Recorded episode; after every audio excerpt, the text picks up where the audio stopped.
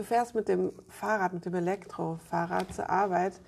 Wie oft kamst du eigentlich in die Situation, dass du umgefahren wurdest oder kein Platz für dich war als Fahrradfahrer? Ähm, super nervig ist es mit dem Fahrrad auf Fahrradwegen in Deutschland unterwegs zu sein, aus mehreren Gründen. Umgefahren eher selten, meistens bin ich der, der schneller unterwegs ist, aber ähm, nervig, weil mir ständig jemand vors Fahrrad läuft. Sprich, es ist einfach immer so, dass Leute entweder aufs Handy gucken, einfach die Richtung wechseln oder einfach Erwachsene ohne zu gucken über den Fahrradweg drüber laufen. Ähm, bei Kindern habe ich Nachsicht, da muss man selber Rücksicht nehmen, die checken das noch nicht. Da muss man halt einfach selber schon vorher Geschwindigkeit rausnehmen und bremsen, wenn man sieht, dass da vorne irgendwelche Kinder sind, weil die können das einfach nicht einschätzen. Aber nichtsdestotrotz, ähm, ja, umgefahren eher selten, aber kurz vorm Crash stand, stehen eigentlich äh, täglich. Ja, das geht mir genauso. Gut. Guten Morgen und herzlich willkommen zu unserer zweiten Ausgabe von Charge Up Friday. Wir sind begeistert und freuen uns über die Themen der, der letzten Woche.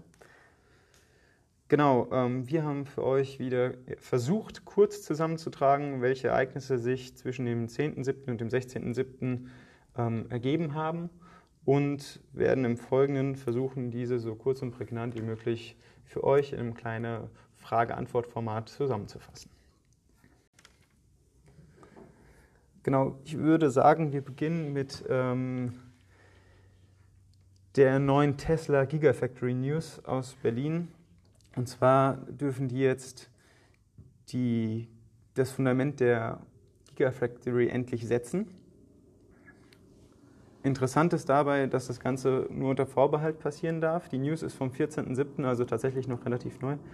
Und ähm, genau, das Fundament muss auf eigene Kosten entfernt werden, sofern die Einwände zum Bauvorhaben ähm, durch, äh, nicht, nicht angenommen werden. Also sprich, die werden noch in der Anhörung alle angehört.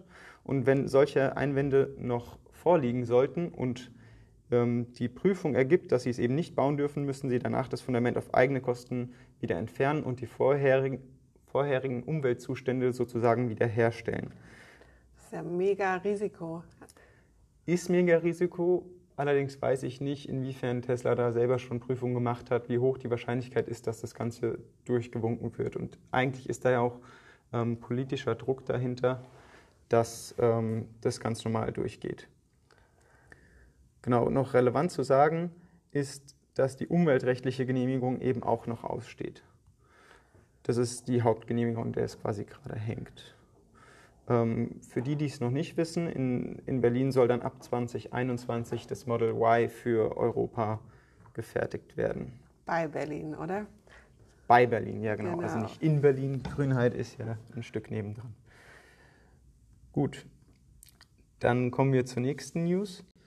Ähm, die betrifft das Tesla Model S und das Tesla Model X. Die können nämlich künftig mit mehr Kilowatt laden, also mit mehr Leistung.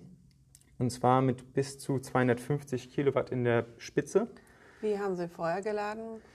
Ähm, da bin ich mir nicht ganz sicher. Auf jeden Fall nicht so schnell wie das Model 3, was schon vorher bis zu 250 Kilowatt laden konnte.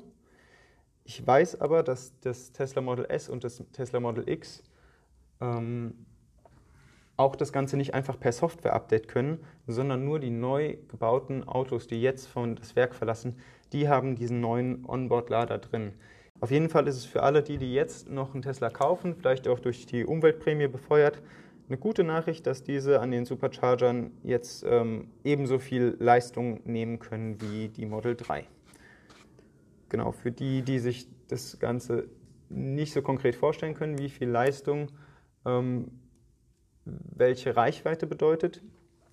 Mit 250 Kilowatt und bei den Verbräuchen, die diese Fahrzeuge haben, kann man sozusagen ca. 120 Kilometer in 5 Minuten nachladen. Das ist allerdings nur in der Spitze. Also diese Spitze erreicht man immer dann, wenn der Akkustand sehr niedrig ist. Genau. Ähm, wichtiger Punkt noch ist, dass die Drahtstärken der Onboard-Ladegeräte dafür erhöht werden mussten. Sprich, ich glaube, es lag weniger an den Batterien, sondern eher daran, dass die Onboard-Ladegeräte einfach noch nicht auf die Ladeleistung des V3 Superchargers ausgelegt waren. Und ähm, warum müssen da Drahtstärken ähm, erhöht werden? Woran liegt das genau? Das ist eigentlich ziemlich genau derselbe Punkt, wie man auch zu Hause nicht zu hohe Dauerlasten über dünne Kabel ähm, nehmen darf. Man kennt diesen Effekt ganz einfach von der Glühbirne. Wenn ich viel Strom durch eine dünne Leitung jage, fängt die an zu glühen und wird heiß und das erzeugt bei einer Glühbirne halt Licht und im Elektroauto würde dir das Kabel durchbrennen. Und wenn einem das im Auto passiert, ist schon nicht cool. Wenn einem das zu Hause passiert und dadurch die Bude abfackelt, ist es noch schlimmer. Aber ähm, um dem Ganzen vorzubeugen und ähm, damit sowas auf keinen Fall passieren kann, weil die Hersteller haben ja auch irgendwelche Garantieansprüche, hat man sich eben entschieden, diese Kabelstärken zu erhöhen, damit man da jetzt auch diese Ladeleistungen anbieten kann. Das scheint plausibel. Ich selbst habe mir noch äh, gedacht, dass Tesla wahrscheinlich diesen, diesen Schritt jetzt gegangen ist, weil das Model 3 quasi den anderen Modellen total die Verkaufszahlen abrennt. Also ich glaube, ich weiß es nicht genau in Prozent, aber sehr, sehr viele Verkäufe des, der aktuellen Fahrzeuge von Tesla sind nur noch Model 3 und die Spitzenfahrzeuge werden fast nicht mehr nachgefragt. Naja, also auf jeden Fall versuchen sie, die dadurch ein bisschen attraktiver zu machen. Aber ist ja auch eine Preisfrage, oder? Auf jeden Fall. Ja. Und für den Preis kriegt man bei den Spitzenmodellen quasi nur ein bisschen Performance mehr, dass es sich äh, kaum noch lohnt.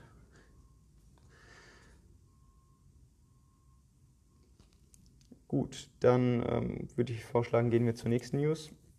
Und zwar der Ladestationshersteller Delta bringt eine 200 Kilowatt Ladestation. Das Ganze ist eine Nachzügler-News, die kam bereits am 9.7. raus. Ich wollte sie trotzdem noch in die Folge mit reinnehmen. Ähm, und zwar funktioniert das Ganze bis zu 400 Ampere und ähm, hat eine Flüssigkeitskühlung integriert, sodass ähm, die Effizienz um bis zu 1,2 Prozent besser als bei vergleichbaren Systemen anderer Hersteller sein soll. Das ist, finde ich, eine sehr vage Formulierung von dem Hersteller. Ich glaube, das ist sehr schwierig, ähm, so konkret dann anzugeben, wenn man den Schnitt aller anderen vergleichbaren Produkte nimmt und dann sagt, es ist im Schnitt ca. 1,2 Prozent effizienter, effizienter als andere Hersteller durch diese Flüssigkeitskühlung. Mag vielleicht sein, ist für mich aber so ein bisschen vage formuliert. Ja, es ist auch schwer. Also ich gerade 1,2 Prozent kann, natürlich ist messbar, aber es ist wahrscheinlich auch standortsbezogen. Ich glaube nicht unbedingt, dass, ähm, dass der Verkaufsschlager wird nur aufgrund dieser 1,2 Prozent ähm, Optimierung oder siehst du das anders? Ich glaube, der Verkaufsschlager, dadurch wird es nicht. Aber nichtsdestotrotz ist es gut, wenn es ähm, effizienter ist, weil immer wenn es effizienter ist, haben wir weniger Verlustleistung und weniger Sachen, die quasi weggekühlt werden müssen oder generell weniger Energie, die verloren geht. Aber der Punkt, warum es ein Verkaufsschlager werden könnte, sind diese optionalen modularen Produktfeatures, die man halt bei dieser neuen Delta-Ladestation ähm, mit kaufen kann. Und zwar ist es ein integrierter Bezahlterminal oder ein MID-eichrechtskonformer Zähler. Sprich, ähm, das Ganze wird dann, je nachdem, wie man es haben möchte, wie abgerechnet über, über Karte, über, über ähm, das hängt jeder, je, je nachdem davon ab, wie der Betreiber das halt betreibt. Also das individuell wieder. Genau, der Bezahlterminal ja. ermöglicht quasi eine, ist eine Variante der Ad-Hoc-Bezahlung dann, ja. die dadurch direkt ermöglicht wird über ein integriertes Modul, was man einfach mit hinzubuchen kann. Ähm, genau, hier steht noch mit drin in der News, dass auch mehr Ladeleistung durch diesen modularen Aufbau möglich ist. Sprich, die Kunden können sich dann ihre Ladestationen dementsprechend zusammenstellen.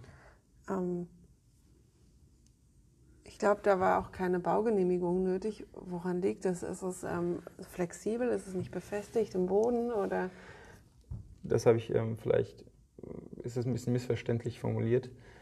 Die, die Baugenehmigung ist grundsätzlich schon nötig, aber wenn man modular durch Hinzufügen von Modulen in der Ladestation die Leistung erhöhen kann, ist dann keine weitere Baugenehmigung nötig, weil kein weiterer, ähm, kein weiterer Trafo oder Gleichrichter benötigt wird. Sprich, da das Ganze auf schon bebautem Gebiet in den schon gebauten Stationen stattfindet, nur durch Module, die in der Station hinzugefügt werden, muss nichts neu aufgerissen oder gebaut werden. So, dann kommen wir zur nächsten News. Und zwar ist es der freie Verkauf des VW ID3 soll am 20. Juli starten. Ähm, ich bin überaus gespannt, ob der auch wirklich am 20. Juli dann startet. Und der ist auf jeden Fall von allen heiß ersehnt. ähm, inwiefern das dann wirklich alles so anläuft. Es sollen ja erstmal nur die First Edition Fahrzeuge, die noch übrig geblieben sind, von denen die reserviert haben und dann doch keinen genommen haben, irgendwie verkauft werden. Und anschließend dann die weiteren. Genau, der wichtige Punkt an dem Ganzen ist, dass halt auch die, das öffentliche Bestellen des Fahrzeugs ab dem 20. Juli dann startet. Sprich, dieser Konfigurator, in dem sieben vorkonfigurierte Versionen zur Verfügung stehen werden, die natürlich alle maximal förderfähig sind. Oh Wunder, ich glaube, VW hatte da bestimmt politisch irgendwie die Finger mit im Spiel. Und ähm, genau, die sind meiner Meinung nach durchaus konkurrenzfähig. Also in der größten Variante mit 550 Kilometern WLTP-Reichweite ist es durchaus auch Richtung Tesla eine Ansage an ein kostengünstiges Fahrzeug, was durchaus die täglichen Reichweiten schafft. Hast du etwa einen Überblick, was, was es so preislich bedeutet, wenn du sagst kostengünstig? Weißt du, wo, wo das Ganze startet preislich? Ich glaube, die fangen irgendwo um die 30.000 Euro an und gehen halt bis zu 40.000 Euro hoch und können dann nur mit besonderen Ausstattungen über die 40.000 Euro, glaube ich, gehen. Ähm, wie genau das aussieht, weiß ich nicht. Diese erste Edition des VW ID3, die so super günstig sein soll, die kommt natürlich erst zu einem späteren Zeitpunkt. Die nennt sich der ID Pure. Der soll dann auch unter 30.000 Euro Euro verfügbar sein. Ich gehe davon aus, dass es 29.999 Euro sein werden. Allerdings äh, wird der wahrscheinlich erst ein bisschen später zur Verfügung sein. Das kennt man aber durchaus ja auch von anderen Herstellern, dass man das so macht. Tesla macht das ja auch so und genau, man holt sich erstmal quasi die Low-Hanging Fruits mit den Fahrzeugen, die besser ausgestattet und, sind. Und ähm, von der Ladeseite ähm, her gibt es da irgendwelche ähm, Vorzüge, gibt es irgendwelche Kooperationen? Ähm, für das spezifische Fahrzeug? Ja, gibt es. Und das muss man VW zugutehalten, dass sie da anscheinend einen sehr guten ähm, Tarif zur Verfügung stellen, wenn ich das richtig recherchiert habe. Und zwar hat man ohne Grundgebühr bei den Ionity-Schnellladern über den Vorzugstarif WeCharge von VW für den ID3 einen ähm, Preis von 55 Cent pro Kilowattstunde, was jetzt fürs Schnellladen an der Autobahn nicht super günstig, aber auch nicht unbezahlbar ist. Aber wenn man dann für 10 Euro Grundgebühr im Monat den Vielfahrertarif nimmt des Recharge, hat man nur noch einen, und ich sage tatsächlich nur noch, weil das für das Schnellladen an der Autobahn super preiswert ist, einen Preis von 30 Cent pro Kilowattstunde an den, am Ionity-Netzwerk.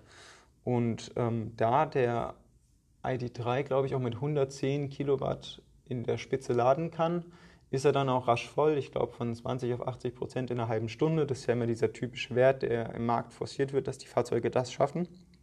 Ist man damit doch auch urlaubstauglich, meiner Meinung nach, weil man mit Kindern ja durchaus auch mal nach 300 Kilometern wieder für eine halbe Stunde vielleicht eine Pause einlegt. Klar, und ähm, optisch hast du da schon mal was, einen Eindruck bekommen können? Gibt es da schon eine Vorschau? Ja, den sieht man ja schon super viel auf den Portalen und Netzwerken, wo ich so lese. In Live habe ich ihn tatsächlich bisher nur auf der IAA letztes Jahr gesehen und da stand er wohl auch schon äh, mehr oder weniger in Serie da. Er ist ja gar nicht so viel von dieser Studie abgewichen, die sie mal veröffentlicht hatten, die schon älter ist.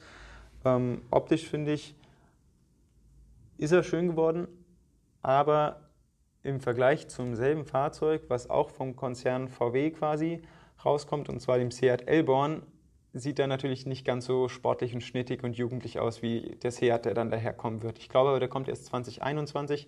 Das ist quasi meiner Meinung nach der ID3 in äh, schnittig, jung und cool.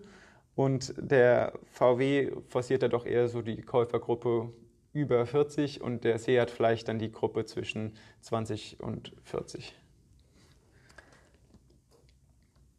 Gut, dann gehen wir mal zur nächsten News.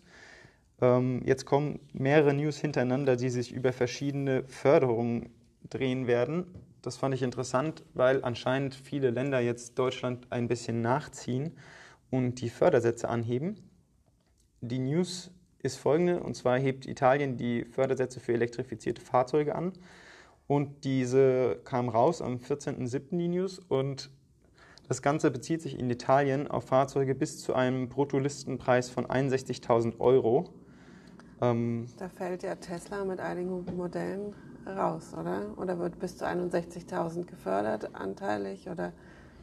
Ehrlich gesagt habe ich mir nicht genau angeguckt, ob sich da auf immer die Basisvariante des Modells bezieht oder auf schon ausgestattete Varianten und dann der Bruttolistenpreis. Das weiß ich nicht genau. Auf jeden Fall fallen sie mit dem Model Y und dem Model 3 in die Förderung rein. Bei den anderen bin ich mir vom Preis her gar nicht so sicher. Ich glaube, die starten in der günstigsten Variante bei 65.000 oder 68.000 oder sowas. Da wären sie dann schon raus. Und ähm, für mich der viel interessantere Punkt, weil ja eine Vielzahl von Fahrzeugen unterhalb dieser Preisgrenze wirklich liegen, die für den für Normalverbraucher ähm, gute Fahrzeuge sind, ähm, ist die Förderung jetzt von 6.000 auf äh, von, von 4.000 auf 6.000 Euro angehoben worden. Und wenn man den Verbrenner stattdessen zurückgibt und stilllegt, quasi wie so eine Art Abwrackprämie, wird sie sogar auf 10.000 Euro angehoben. Das ist dann, wenn man sich eine Renault Zoe anguckt oder einen VW Up, doch ein relevanter Betrag, weil diese Fahrzeuge gibt es halt schon um den Preis zwischen 20.000 und 25.000 Euro. Und dann ist es tatsächlich effektiv fast die Hälfte vom Fahrzeugpreis. Also bei 10.000 Euro Abwrackprämie, da stellt sich dann die Frage, ähm, wo dann all diese abgewrackten Fahrzeuge hinkommen. Ähm, ob die dann nach Afrika ausgelagert werden. Ich kann mir kaum vorstellen, dass es so wirklich wirtschaftlich ist, auf einmal so viel Anreiz zu schaffen, auch für Autos, die ja an sich noch voll funktions- und einsatzfähig sind und es ja auch einen Energieaufwand gab, um die Fahrzeuge herzustellen. Ich glaube, wirtschaftlich ist es nicht. Man versucht da jetzt so ein bisschen den Umschwung zur Elektromobilität eben zu ähm, befördern, zu, zu, zu, zu ähm, beschleunigen. Aber noch viel weniger ist es nachhaltig. Aber darüber kann man sich ja generell streiten, inwiefern es nicht sinnvoll ist, einfach ein Verbrennerfahrzeug noch so lange zu fahren, bis es wirklich auseinanderfällt und sich dann beim nächsten Kauf, der auch nicht in diesem Jahr, wo es die Förderung gibt und auch nicht nächstes Jahr, sondern dann, wenn das Auto einfach nicht mehr sinnvoll betrieben werden kann, ansteht, ähm, dann auf ein Elektroauto umzusteigen. Deswegen bin ich nicht immer ein Fan von diesen Abwracksachen. Aber es wurde halt jetzt so gemacht und ähm, diejenigen, die eh gerade damit liebäugeln, sich ein neues Auto in Italien zuzulegen, die können das auf jeden Fall nutzen. So, jetzt zu dem Thema in Österreich. Die News ist vom 15.07., also auch sehr aktuell. Und die haben ein neues Elektromobilitätspaket beschlossen. Und die Förderungen sind erstaunlich ähnlich im Vergleich zu den äh, deutschen Förderungen ich sag mal, die sind einen Ticken geringer. Und zwar kriegt man für rein Batterie, batterieelektrische Fahrzeuge 5000 Euro Förderung.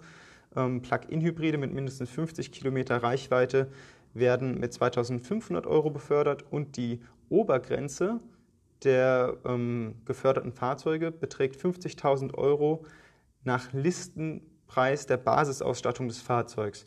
Äh, hier stand es genau so relevant mit dran, sprich dort wäre ein Fahrzeug, was voll ausgestattet, was man sich selber voll ausgestattet zusammenstellt und viel, viel mehr kostet, trotzdem noch förderfähig, wenn die Serien, äh, wenn die, wenn die, wenn die Basisvariante eben bei, bis äh, unter dieser 50.000 Euro Obergrenze liegt. Ähm, genau, für Gewerbe hat man diese Obergrenze noch ein Stück angehoben auf 60.000 Euro. Das ist, finde ich, sehr gut, weil man geht davon aus, dass diese Sprinterfahrzeuge, kleinere Lieferfahrzeuge für den innerstädtischen Bereich und so weiter, dass die teilweise ein bisschen teurer sind, weil die Fahrzeuge auch ein bisschen größer sind. Gerade wenn man Richtung den ähm, neuen elektrischen Sprinter von Opel oder den Sprinter von Mercedes guckt, die jetzt auch elektrifiziert wurden, ähm, kann es doch Sinn machen, da diese Grenzen einen Ticken anzuheben.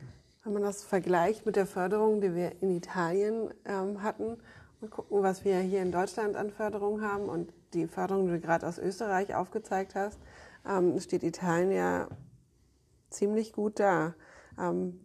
Was glaubst du, warum gibt es da so starke Unterschiede? Kann ich nicht genau sagen, warum es da so starke Unterschiede gibt. Ich wundere mich ehrlich gesagt, woher diese Länder dann das, also ich nehme an, das sind irgendwelche europäischen Förderpötte, woher dann das Geld für solche Förderungen genommen wird ähm, gerade in Italien. Allerdings wundert es mich in, bei Italien umso mehr, weil, soweit ich weiß, bisher aus eigenem Antrieb nur ein sinnvolles elektrisches Fahrzeug auf den Markt gebracht wurde und das ist der Fiat 500e und der ist auch wohl kaum lieferbar. Ähm, von daher ist diese Förderung der Italiener quasi eigentlich ein Plus für die deutsche Automobilindustrie und nicht für die italienische Industrie an sich. Sprich, für sie ist das Plus da, dass sie vielleicht auf elektrifizierte Mobilität im Individualverkehr umsteigen können, aber wirtschaftlich ist es eher eine Förderung an die deutsche Wirtschaft. Gut, ähm, zur österreichischen Förderung habe ich noch einen wichtigen Punkt zu sagen und zwar ist der Zuschuss für heimische Wallboxen mit bis zu 600 Euro angegeben. Ähm, das kann bereits bei günstigen Lösungen die ganze Wallbox sein. Bei, Mehrparteien, bei Mehrparteienhäusern wurde diese Förderung sogar auf 1800 Euro angehoben, was ich sehr gut finde, weil dort sind auch oft Abrechnungssysteme oder verschiedene Authentifizierungsmöglichkeiten relevant, da verschiedene Nutzer gegebenenfalls an ein und derselben Infrastruktur laden und man somit auseinanderhalten muss, wer welche Energiemenge geladen hat, damit das Ganze auch eichrechtlich konform abgerechnet werden kann, ähm, finde ich das sehr sinnvoll, dass dort auch eine höhere Förderung besteht, wenngleich diese auf keinen Fall die Kosten der Infrastruktur in so einer Mehrpartieninstallation komplett abdecken können wird. Ähm, trotzdem ist es auf jeden Fall ein guter Schritt und da kann sich Deutschland durchaus ein Beispiel nehmen, auch die private Infrastruktur mehr zu fördern, nicht nur in einzelnen Bundesländern, sondern vielleicht mit einer Bundesförderung, die das Ganze für den Einzelnen nochmal ähm, einfacher, klarer ersichtlich macht und genau, dass auch jeder wirklich, der die Möglichkeit hat, zu Hause zu laden, sich sowas auch anschafft und das tut. Dann nehmen wir noch ein drittes Land mit in die ähm, Förder, in den kleinen Fördervergleich mit rein, und zwar habe ich das noch mit hinzugenommen, weil ich es sehr witzig fand. Ähm, Kroatien fördert den Kauf von Elektrofahrzeugen mit 5,8 Millionen Euro. Ähm, und zwar haben die Kroaten das Ganze wegen Corona dieses Jahr das erste Mal über ein ähm, Online-Antragsverfahren gemacht und hatten für 2020 ein Förderbudget von 2,9 Millionen Euro. Witzigerweise war dieses Förderbudget in zwei Minuten über das Online-Verfahren erschöpft. Und es wurden erf erfreulicherweise 546 Anträge für Fahrzeuge in diesen zwei Minuten gestellt, davon 470 batterieelektrische Fahrzeuge. Und man sieht, dass da ein hohes Interesse von, von, von der Anzahl der Anträge, auf jeden Fall ein hohes Interesse an rein batterieelektrischen Fahrzeugen besteht. Und ähm, ist natürlich dann eine bittere Enttäuschung für diejenigen, die es nicht geschafft haben, vielleicht auch wegen der Internetverbindung in den ersten 120 Sekunden ihre Förderung dort einzureichen. Die werden eventuell auf eine neue Förderrunde hoffen müssen. Und ähm, genau, in dem Unterne bei den Unternehmensantragstellern haben es nochmal mehr Leute geschafft, dafür waren nochmal andere Gelder zur Verfügung. Und ähm, dort ist die Förderung auf 40 Prozent des Kaufpreises ähm, beschränkt, aber witzigerweise auf 9.279 Euro gedeckelt, was in, nach meinem Verständnis meistens einfach der Deckel ist. Also meistens wird es einfach dieser Betrag sein, der ja. gefördert werden wird, weil sehr wenige Autos vom Kaufpreis sind 40 Prozent weniger als dieser Betrag. Ja, aber das ist typisch für Kroatien, würde ich sagen, dass ähm, sobald es was gibt, sich alle draufschmeißen. Die Frage ist auch so ein bisschen für mich, ob das wirklich alles Kroaten waren, die in Kroatien ansässig sind die meisten Kroaten leben ja außerhalb von Kroatien und haben vielleicht ähm, irgendwo eine Briefkastenfirma in Zagreb. Also sehr typisch. Ich hoffe, dass es dem Land wirklich zugutekommt. Ich meine, ähm, Rimac wird wahrscheinlich keiner gekauft haben, also kaum Kroate. Ähm, Der ist auch wesentlich zu teuer.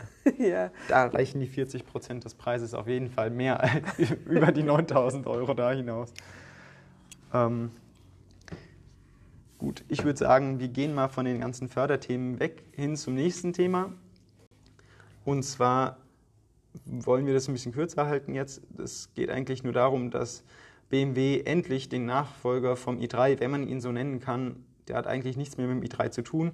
Ähm, und zwar ist es der BMW iX3 und der soll 70.000 Euro kosten. Ist ein Riesenschiff, ein SUV mit einer riesen fetten Batterie und groß viel Leistung und äh, eigentlich genau die Art von Autos, die wir meiner Meinung nach nicht brauchen oder nicht, nicht äh, vermehrt bauen sollten. Ähm, ja, meiner Meinung nach gibt es zu dem Fahrzeug eigentlich nicht viel zu sagen. Die, die generellen Daten vom Fahrzeug sind nicht schlecht. Also der kommt 460 Kilometer weit. Ähm, soll bei Ionity mit einem schönen Preis von 29 Cent pro Kilowattstunde laden können. Und ähm, ja. Aber vielleicht ist es mal eine Alternative. Natürlich ist er groß, schwer und teuer, so wie du gesagt hast. Aber ähm, ich glaube, dass es auch wichtig ist, dass man ähm, alle Nutzer anspricht und nicht nur die gut verdienenden 30-Jährigen ohne Kinder. Ich glaube, dass ähm, vielleicht das auch nochmal eine andere, ähm, andere Kundengruppe ansprechen wird. Ich glaube, es wird auf jeden Fall eine Kundengruppe perfekt adressieren. Und zwar gibt es ja gerade im Hause der BMW-Fanatiker Leute, die sagen, ich fahre mein ganzes Leben nur BMW und äh, nur BMW, kein anderes Fahrzeug kommt mir jemals ins Haus. Und die haben immer fette X5 und große Autos. Diese Kundengruppe jetzt anzusprechen, äh, anzusprechen und für die Elektromobilität sexy zu machen, hat natürlich auch eine Auswirkung auf andere Leute, die dann sehen, sogar solche Leute fahren mittlerweile elektrisch und mit so einem coolen Elektroauto. Ob die sich dann auch so ein großes, cooles kaufen, hoffe ich natürlich nicht, sondern eher, dass sie sich ein kleineres, sinnvolleres kaufen. Aber generell geht es natürlich darum, auch diese Kundengruppe anzusprechen. Ich finde nur einfach, dass BMW da selber sich ein bisschen im Weg steht, weil sie vor fünf oder sechs Jahren mit dem i3 so einen richtig guten, nachhaltigen Schritt zu einem sinnvollen Fahrzeug gemacht haben. Vom Design mag man jetzt, da scheiden sich die Geister, also da müssen wir jetzt nicht drüber reden. Ich finde es aber von dem, was es kann, prinzipiell sinnvoll. Und jetzt kommen sie halt mit einem Auto, was eher nicht so sinnvoll ist und auf ihre Standardkundengruppe ausgelegt ist, einfach um die zu bedienen. Aber es ist nicht, also BMW legt auf jeden Fall keinen Sinneswandel hin. Die werden weiterhin die großen, fetten, leistungsstarken Fahrzeuge produzieren und ähm, hoffen, dass es dafür Abnehmer geben wird und die wird es mit Sicherheit auch geben. Ich denke auch gerade für den amerikanischen Markt, natürlich ist es jetzt für Europa gebaut, aber gerade die Amerikaner, die stehen ja auf ihre SUVs. Ähm, ja, das kann gut sein, dass es in Amerika gut ankommt, weil dort ja tatsächlich so ein kleiner Tesla-Hype entstanden ist, dass man auch, auch große SUVs dann elektrifiziert und auch die ganzen großen Hersteller wie General Motors und Ford und sowas werden da nachziehen und die großen Trucks jetzt elektrifizieren nach und nach. Ähm, dass so ein großer SUV wie der Audi e-tron oder so ein BMW iX3 dann da vielleicht gut ankommt, kann gut sein. Gut. Ähm, ich würde sagen, wir gehen zur nächsten News. Und zwar hat jetzt Encharge eine Kooperation mit Plugsurfing, um weiteres äh, Laden per Gutschein sozusagen einzulösen.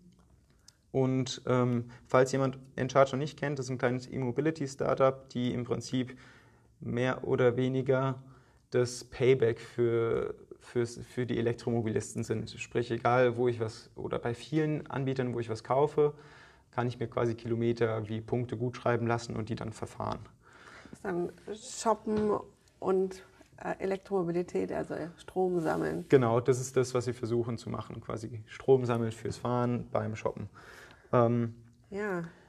Interessant für mich ist dabei, dass jetzt quasi das Netz der, der, der Stationen erweitert wurde, an denen man diese Punkte einlösen kann und zwar an allen Plug-Surfing-Stationen. Und das sind schon echt mittlerweile viele, da Plug-Surfing ein sehr ähm, großes Roaming-Netz einfach besitzt.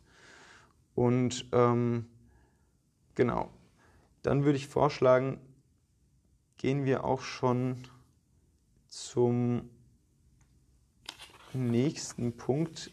Lass uns direkt zu der McKinsey-Studie gehen. Großartig, ja.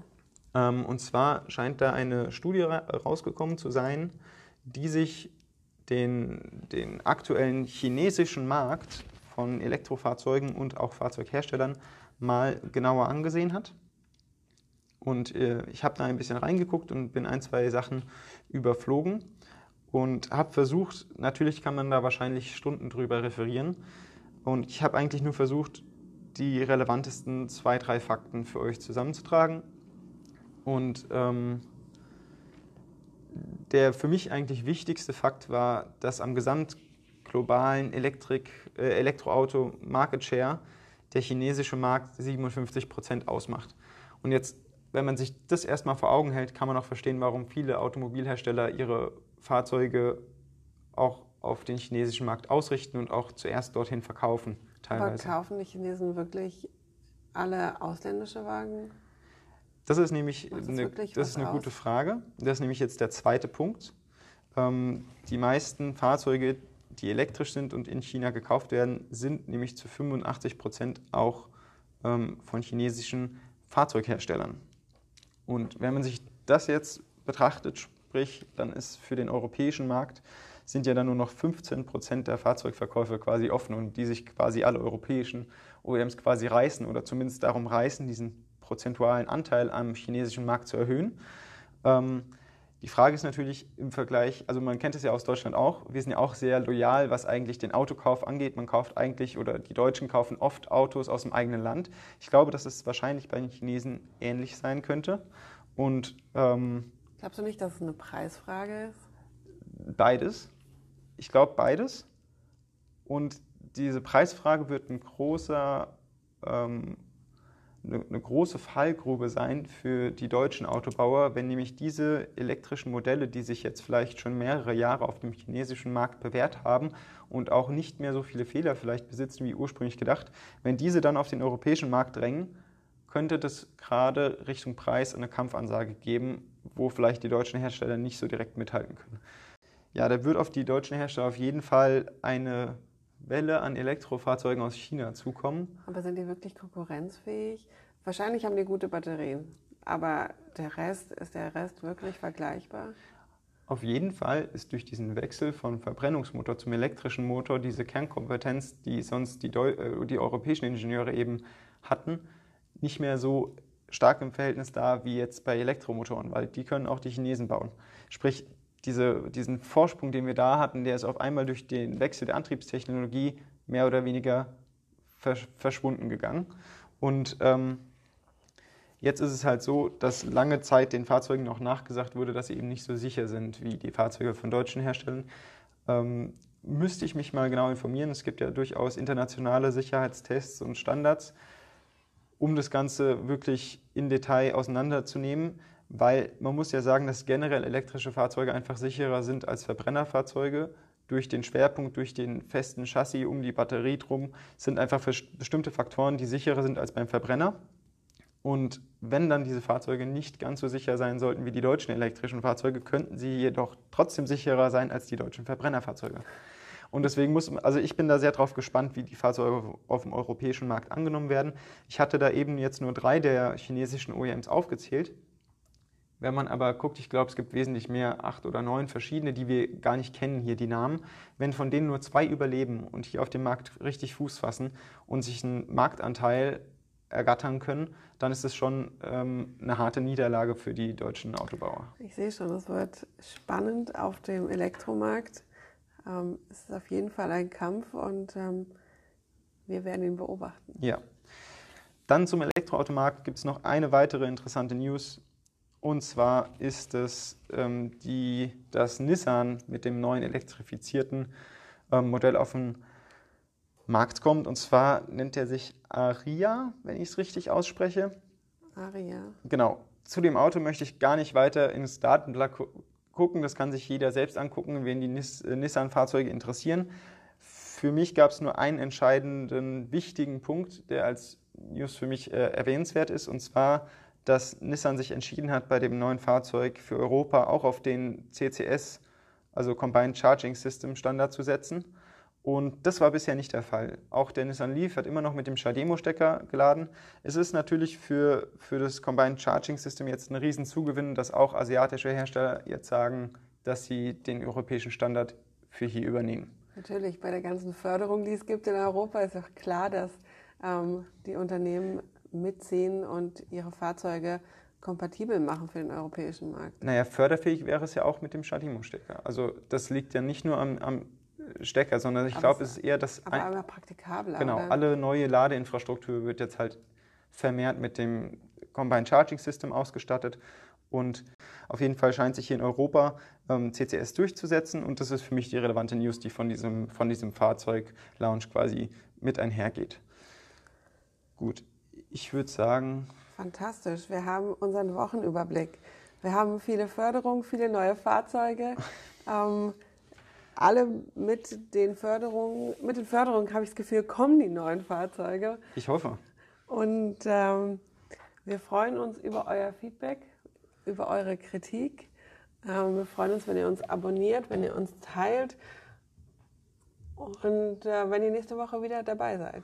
Genau, ähm, wenn es euch gefallen hat, sagt es weiter. Wenn es euch nicht gefallen hat, sagt es uns. Finde ich auch immer äh, ein interessanter Ansichtspunkt, weil wir sind da auf jeden Fall kritikfähig und freuen uns über euer Feedback. Ansonsten hoffe ich, dass die nächste Folge, es ist natürlich immer gut, wenn wir viele News zu einer Woche haben, das heißt, es tut sich viel, aber vielleicht müssen wir da noch ein bisschen besser priorisieren, dass wir hier nicht jede Folge zu lang werden und äh, zu lang quasi versuchen, alles vorzustellen, sondern ein bisschen besser noch priorisieren, was da wichtig war. Gut. Ähm, ich wünsche euch ein schönes Wochenende.